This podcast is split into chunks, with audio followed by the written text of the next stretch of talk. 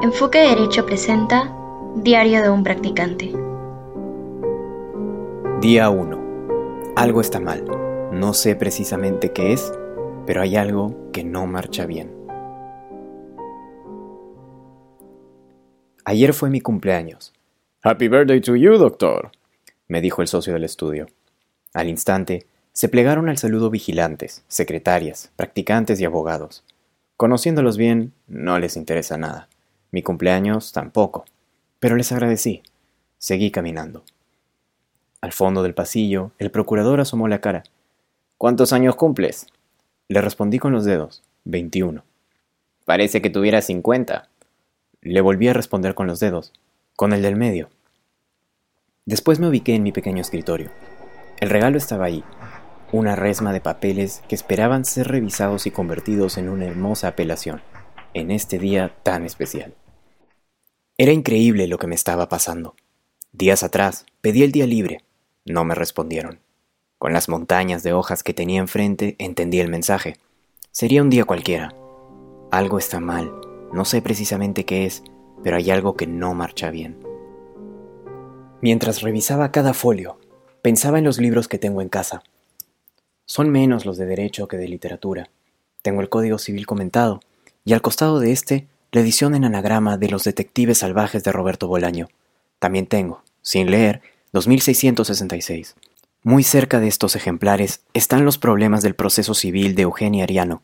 Al costado de la profesora convive Cortázar, Rayuela, en la última edición de la Real Academia Española. Lo compré por antojo.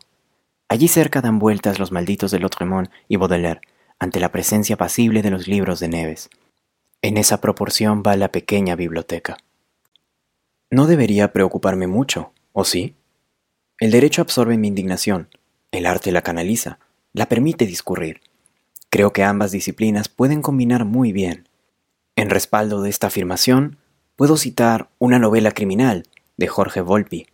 Entre sus páginas encontré una suerte de parábola, Reparo en que han transcurrido dos décadas desde la última vez que me adentré en un asunto judicial, un mundo que creía haber abandonado de forma definitiva en 1995, cuando, poco más de presentar mi tesis de licenciatura, renuncié a la posibilidad de estudiar un doctorado en filosofía del derecho para, creía yo, dedicarme solo a la literatura.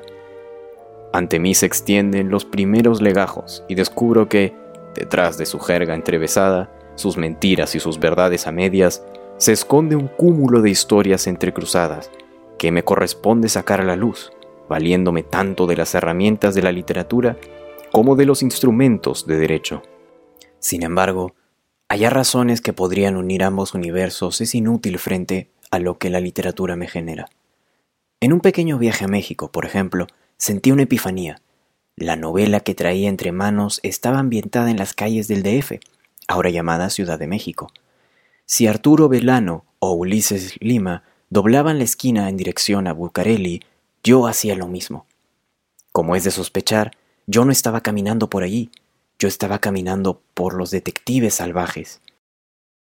Más tarde cayó la lluvia, mojó el libro, inundó mis recuerdos, concluyó el momento. Hubiera querido que la fuerza de ese aguacero llegase progresivamente a Lima, y que la violencia de su paso invadiera todos los rincones del estudio hasta destruir el cúmulo de papeles que me aprestaba a resumir. Imposible. En esas páginas aburridas se disputaban unos cuantos millones. Me animo a creer que la naturaleza tendría reparos de pasar por allí. Ni modo. Las calles, la novela, la lluvia tuvieron un propósito más llano. Tomarme de la mano y, mirándome a los ojos, decirme que estoy vivo. Pensar en esto me coloca en una encrucijada. La literatura y el derecho permiten cosas distintas, pero complementarias. Aunque siendo honestos, el viaje, México, la novela, la lluvia fue gracias al derecho, mejor dicho, a la facultad de derecho. Estuve allá porque fui a representarla en la UNAM. Si no fuera porque podía defender la postura jurídica de la universidad, no hubiera existido nada. Me cuesta conectar estas cuerdas separadas. En el fondo, algo está mal. No sé precisamente qué es, pero hay algo que no marcha bien. Así logré terminar el esquema de la apelación. Era la una de la mañana. Los demás practicantes insistieron en bajar al sargento Pimienta. Pedimos un taxi. Barranco esa ahora es la conjunción de luces mortecinas, avenidas descoloridas, hipsters, converse y olor a marihuana.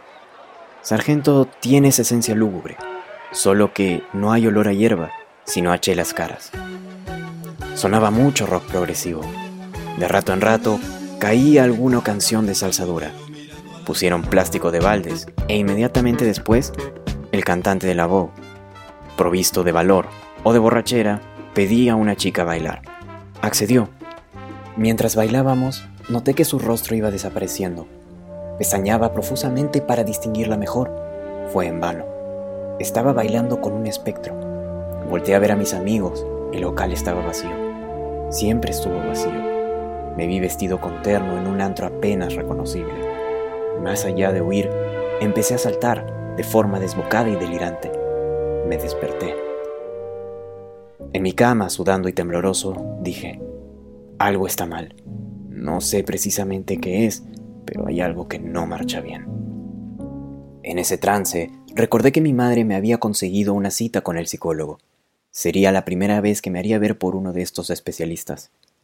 El tipo tenía una actitud inspectiva. Escribía todo lo que le decía, incluso mis ácidos cuestionamientos a su oficio. A pesar de mis acusaciones, se mostró condescendiente conmigo. Por fin había podido contar a alguien mis problemas vocacionales, fobias y derrotas.